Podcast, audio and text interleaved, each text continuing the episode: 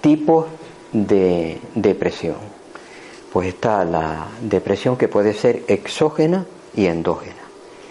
Exógena es cuando se debe a algo que ocurre ajeno a nosotros. un hijo que, se, que fallece, eh, una separación matrimonial, eh, la pérdida de un trabajo, todo eso conlleva unos sentimientos de amargura, de, frustración en la vida, que nos conducen a momentos difíciles, momentos de, de presión enorme.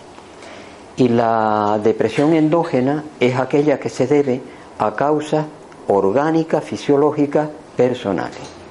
¿eh?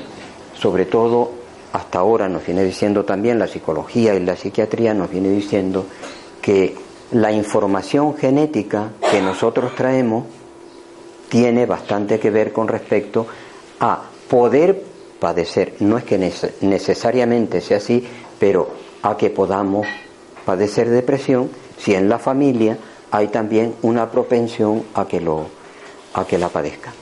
Esto hoy día se está cuestionando. La epigenética nos dice que nosotros tenemos una información genética, que por supuesto nos la dieron los padres tanto el padre como la madre, y que viene desde los abuelos, desde nuestros ancestros.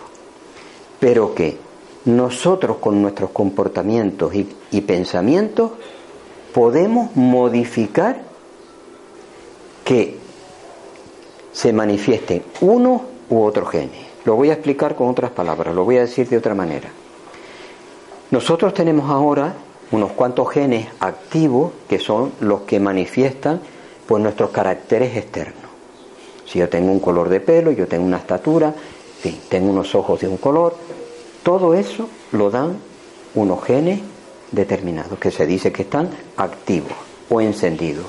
Bueno, pues lo que dice la epigenética es que nosotros tenemos genes que no están activos, que están apagados, pero que si nosotros cambiamos, cambiamos nuestra forma de pensar, de sentir y de actuar, se van a apagar algunos de esos genes que están ahora activos y se van a reactivar otros.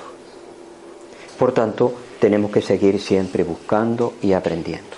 Luego después la depresión puede ser muy leve, que tiene todos los síntomas o algunos de los síntomas anteriores, pero que sin embargo la persona puede ir al trabajo, puede tener una relación familiar estable y demás. Y luego después está la depresión grave.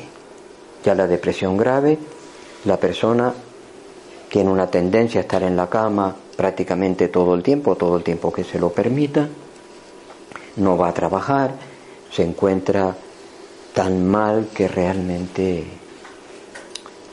eh, en su interior se ve como algo inservible. ¿no? Y luego está la distimia, que es una enfermedad, una depresión leve, pero que se mantiene durante muchos años, durante mucho tiempo. Se tiene los síntomas de la depresión, está depresivo, puede hacer su vida, pero eso parece que es eterno y que no hay manera de que, de que salga. Y falta lo que es la depresión con causas espirituales, que nosotros las conocemos dentro de lo que es el aspecto de la obsesión.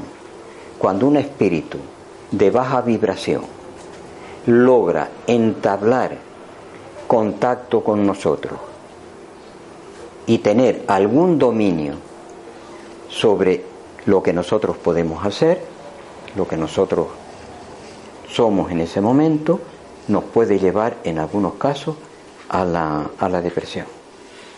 Lo vamos a ver más adelante.